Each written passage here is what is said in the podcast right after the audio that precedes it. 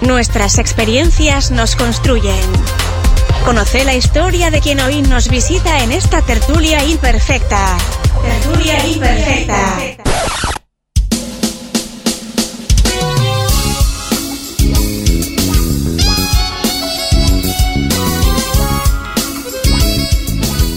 Estás en Imposibles.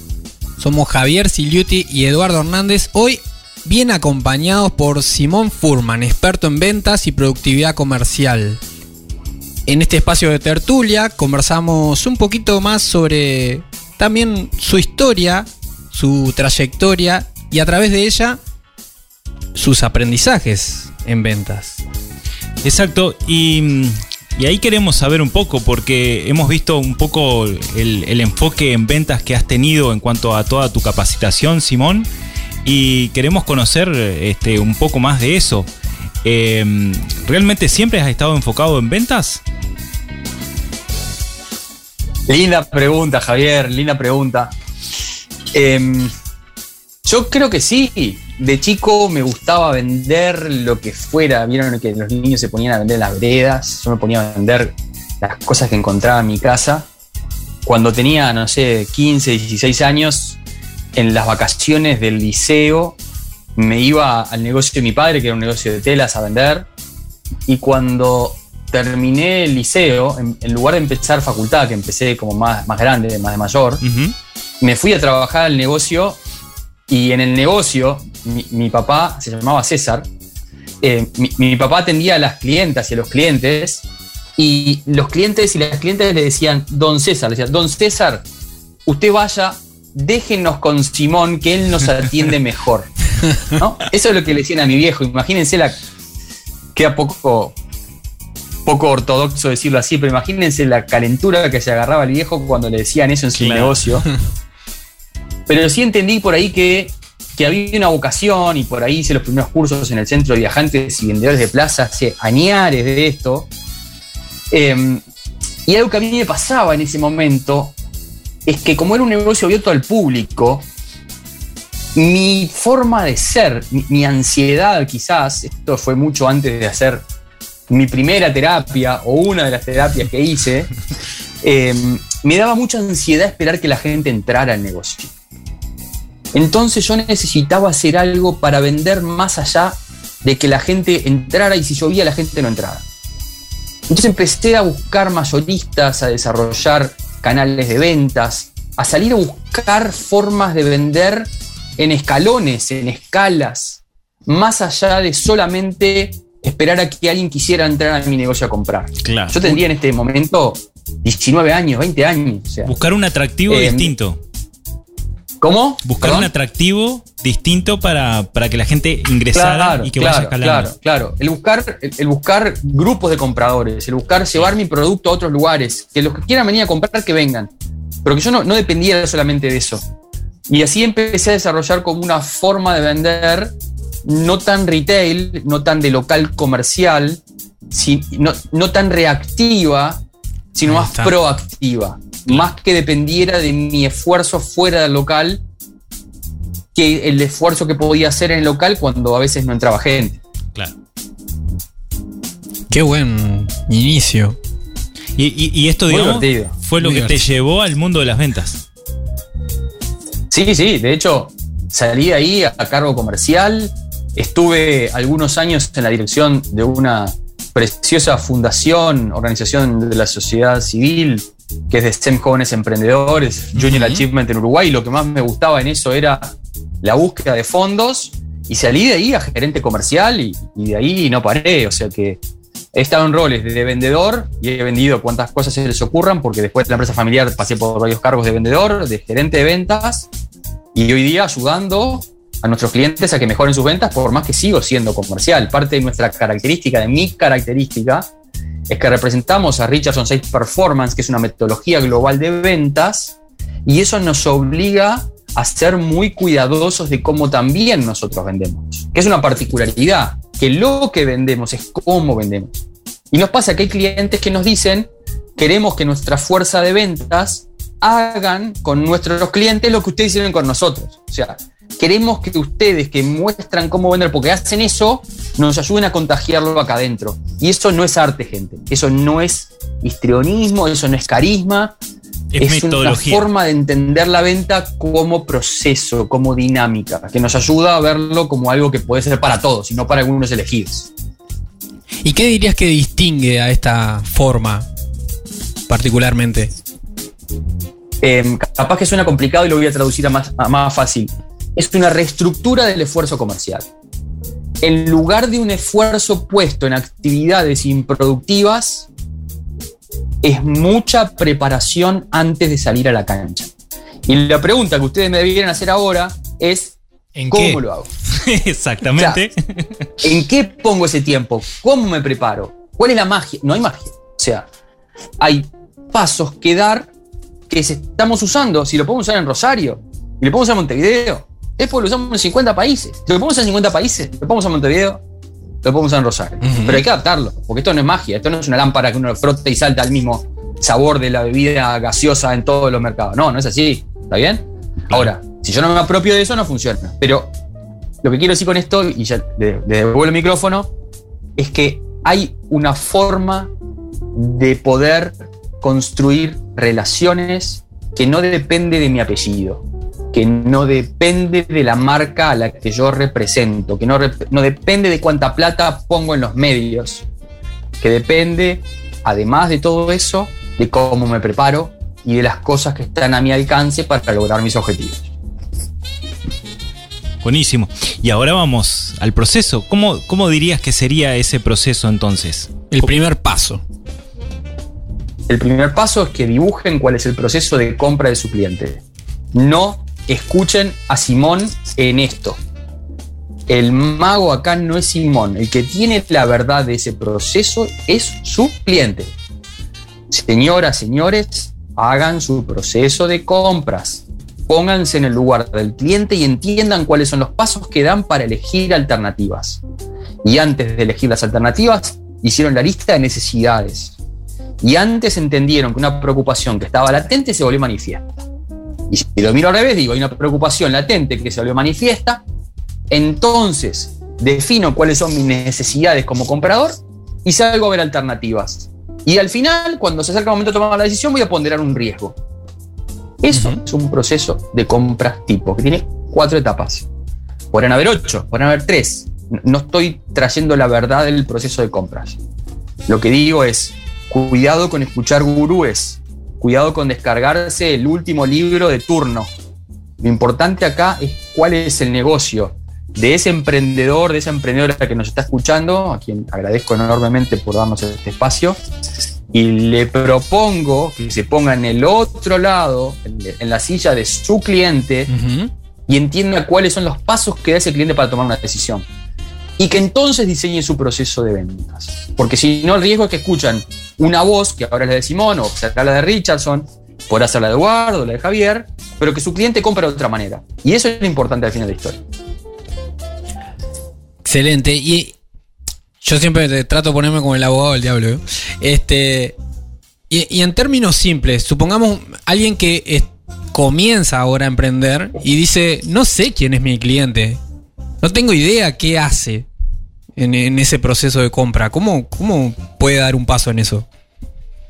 Que salga a preguntarlo, que haga una pautita muy básica de cinco preguntas, que se las haga a sus amigos, que se le haga a su público objetivo potencial, que se lo haga a sus clientes actuales si ya los tiene, por qué me elegiste, cuál te parece que es mi propuesta de valor, en qué te parece que me diferencio, o qué estás necesitando, qué sentís que no está cubierto en el mercado, ¿Dónde sentís que no hay oferentes que pudieran estar trayendo luz?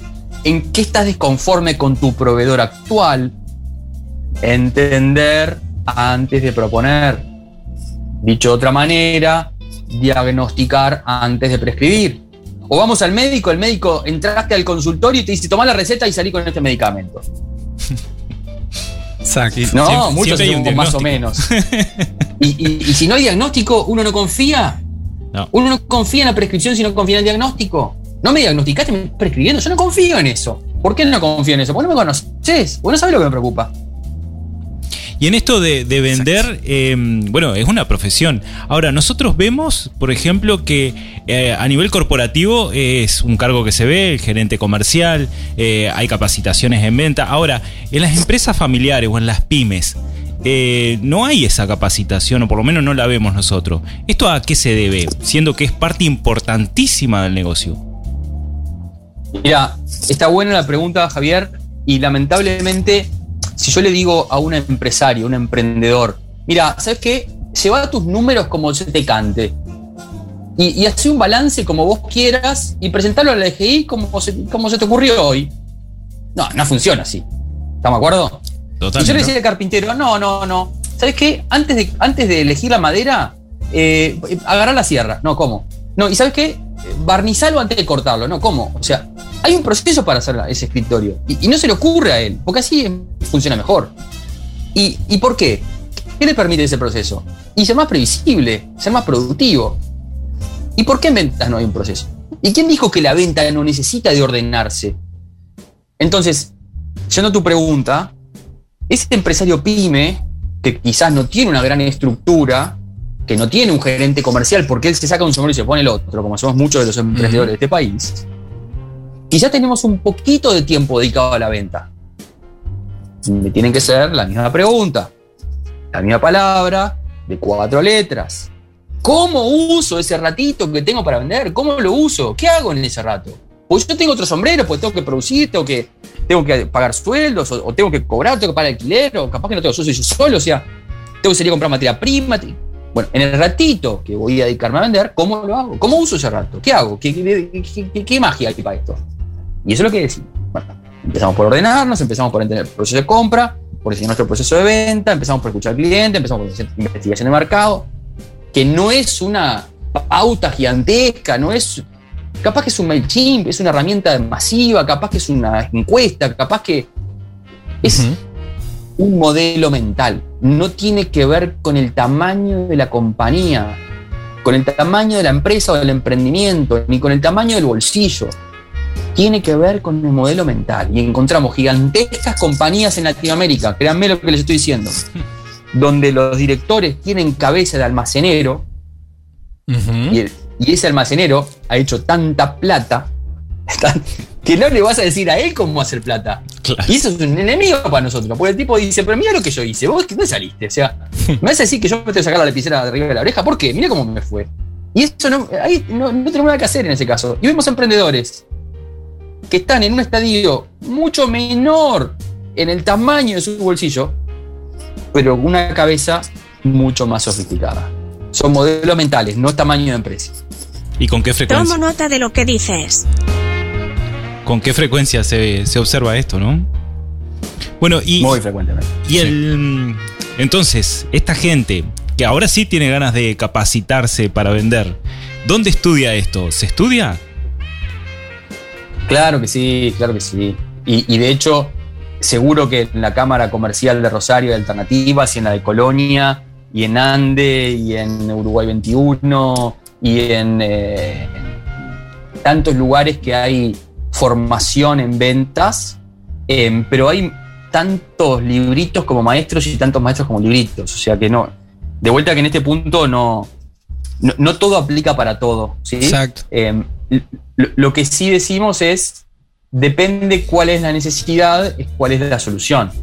Nosotros traemos algunas prescripciones cuando los diagnósticos son de ventas complejas, de ventas consultivas, claro. donde hay varios interlocutores. Uh -huh pero entender las preocupaciones de la persona que tengo enfrente, más que un curso, implican una habilidad, ¿no? Más que conocimiento, porque el conocimiento es descargable, es consumible por Internet. Vieron que las competencias siempre decimos que son tres cosas.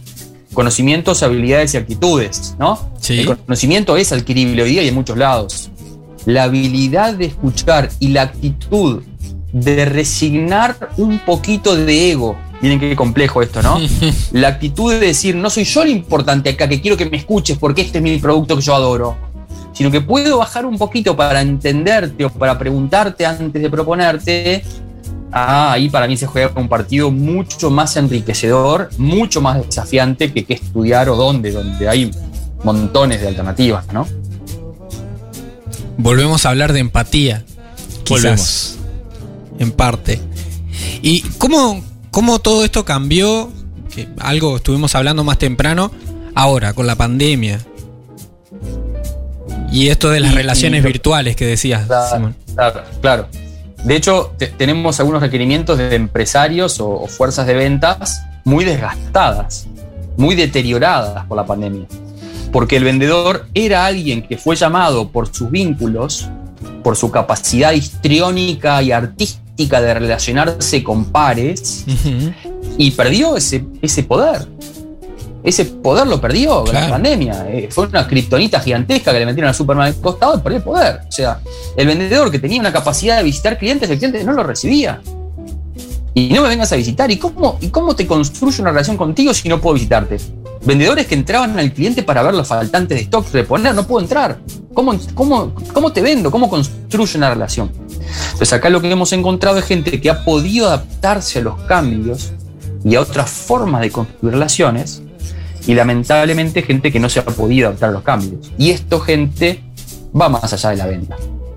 La resistencia al cambio es un reflejo natural que nos ayuda a conservar o nos ayuda a morir. Y eso es, es para otra tertulia, si me ocurre. Totalmente, totalmente. Entonces, ¿se puede construir relaciones humanas, digamos, este, honestas y que perduren virtualmente o por otros canales?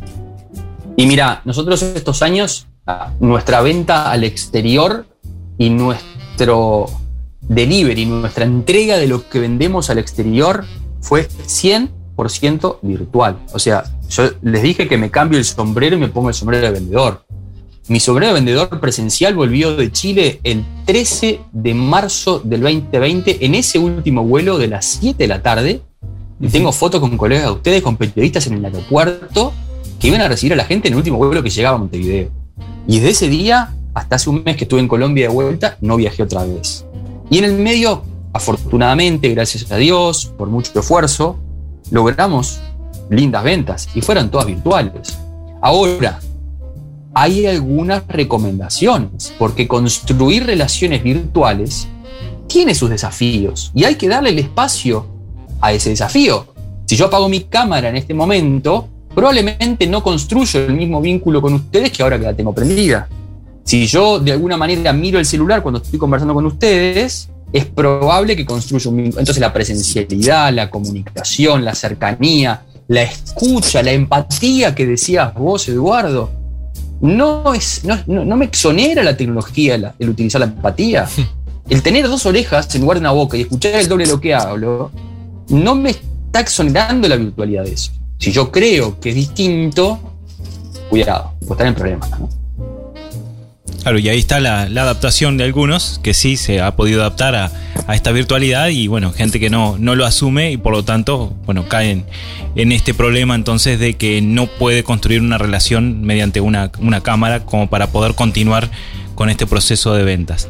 Y, mm, y también te preguntamos sobre las redes sociales. ¿Qué, qué rol está jugando ahora en este tema de ventas? Y esto creo que es parte del- de lo híbrido de estas épocas. Recién mencionábamos que estábamos en cámara. Afortunadamente, porque hay una cámara, podemos estar y yo puedo hacer de cuenta como que estoy en Rosario en este momento y al lado de la gente que está escuchando. Y lo mismo escuchamos gente de otros países y estamos cerca por la conectividad. Y este mundo on-offline tiene cada vez más, más borradas esas fronteras. Y se habla de este new normal, de esta nueva normalidad donde no hay una frontera entre lo presencial y lo virtual.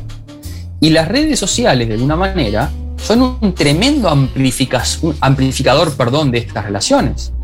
Porque tuve una mala experiencia y enseguida se amplificó. Sin duda. Tuve una buena experiencia y se amplificó quizás no tan enseguida. Entonces, ¿cómo aprovecho las redes sociales para poder generar y construir relaciones? Es una tremenda oportunidad a la misma vez que un tremendo desafío, porque yo quiero inmediatez, que también es parte del deterioro de las fuerzas de ventas en este sentirse eh, como desbordados de relaciones, desbordados del tiempo y todo el tiempo conectado y todo el tiempo. Y las redes sociales a veces tienen un poco de eso, de que yo quiero que me respondan ahora.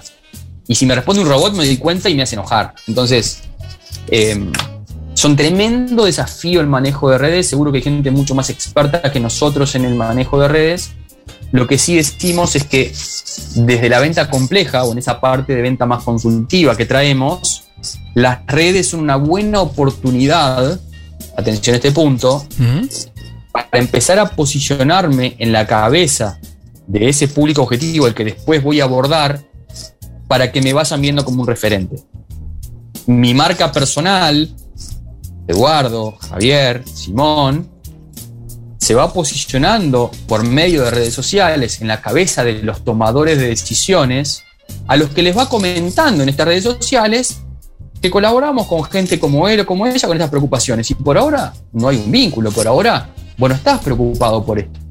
Cuando estés preocupado vas a pensar quién te habló de esto, o cuando yo te llame o te mando un mail y vos hagas a buscar quién soy, me vas a encontrar en redes y vas a ver de que estuve conversando de esto. Entonces, en definitiva, eh, como dice el tío Ben, el tío de Spider-Man, un gran poder conlleva una gran responsabilidad. Y así vemos las redes sociales. Son un gran poder, pero es una tremenda responsabilidad porque quedas en offside muy rápidamente. No hay otra que ser honesto. Honesto. En, en lo que comunicamos también. Y porque en las redes sociales justamente amplifica todo lo que estamos haciendo y realizando. Totalmente.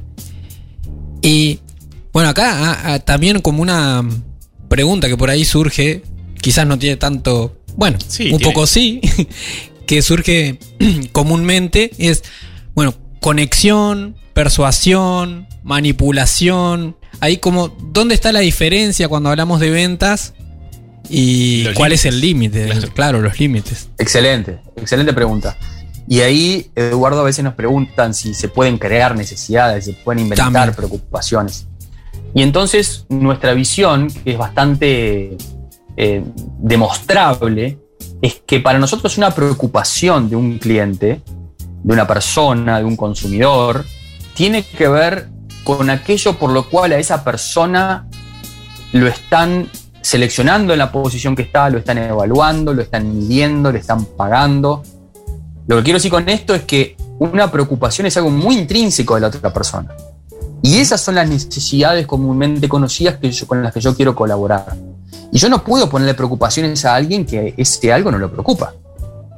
Yo podría hacerlo consciente que no está consciente de esa preocupación y el impacto de esa preocupación tiene tal costo.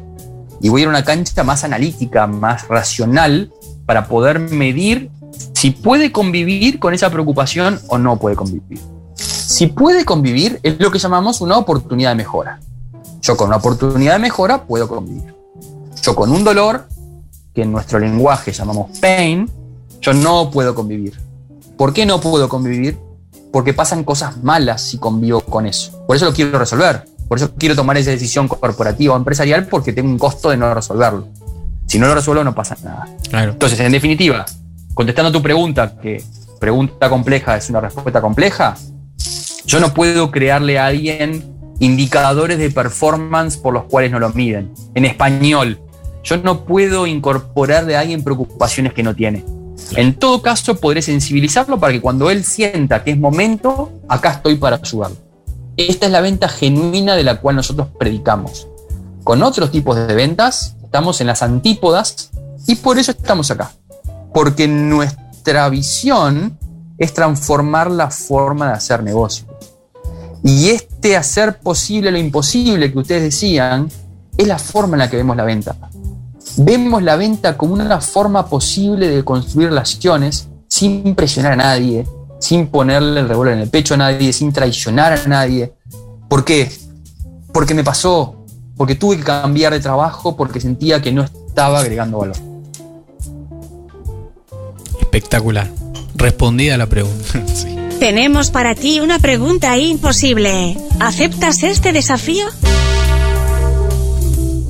Normalmente, no sé si has escuchado por ahí, Simón, nosotros tenemos un momento acá donde hacemos la pregunta imposible. Así que bueno, te preguntamos si aceptás el desafío. Adelante, aceptado el desafío. Buena elección. La pregunta es, Simón, ¿alguna vez te vendieron gato por liebre? Más de una vez. ¿Alguna que Y la quieras? verdad, sí, sí, sí, sí, me quedé pensando si era Sí. para compartirla con la audiencia. bueno, La verdad es que, es que yo fui responsable de eso, por eso es que no le voy a pegar a nadie. Porque creo que en esto no hay buenos y malos, ¿no? Es un acuerdo de los dos lados. claro. Cuanto más compleja la venta, más acuerdo es. Cuanto más transaccional, sí, capaz que puede haber más presión. Pero sí, este, quizás yo no tenía tan claro lo que buscaba y por eso me, me el gato en lugar de la liebre que buscaba. Eh, y por eso quizás del otro lado, capaz que tampoco hicieron bien su trabajo, porque tampoco me ayudaron a buscar una solución para mi problema. Me, me trajeron algo que, para hacer corto el cuento, tiene que ver también con redes sociales. En un momento contratamos servicios de empresas para que nos ayuden en esto y realmente no tuvimos buenos resultados. Este, pero nos hacemos un poquito responsables también, ¿no? Porque sentimos que quizás tampoco dejamos tan claro lo que buscábamos. Del otro lado, quizás tampoco tuvieron, no quiero decir honestidad, pero capaz que tan medido su proceso para poder fundamentar su, su lugar, su valor agregado, en fin. Para nosotros, agradecidos por aprendizaje. Totalmente. Solo que a veces decimos no queremos aprender más. No, no quiero aprender más. No quiero pagar más para aprender. Hasta aquí Basta de llegué. aprendizaje que tienen. Lo he escuchado, lo he escuchado. Sí, sí. Gracias. Capaz que si no tuviera costo uno no aprendería. ¿no? Claro. Que- que- claro, en fin. Bueno, muchas gracias por compartir esta anécdota, Simón. Y esta tertulia imperfecta fue presentada por ANCAP Rosario. Esta tertulia imperfecta fue presentada por ANCAP Rosario. Estamos donde más nos necesitas. Haz clic en el botón para no perderte nada y compartí este programa con tus contactos. Imposibles es una producción de Rosario FM. Creación y conducción, Javier Filiuti y Eduardo Hernández. Arte y diseño, Ecocomunicaciones. Edición y mezcla, Rodrigo Amado y Eduardo Hernández.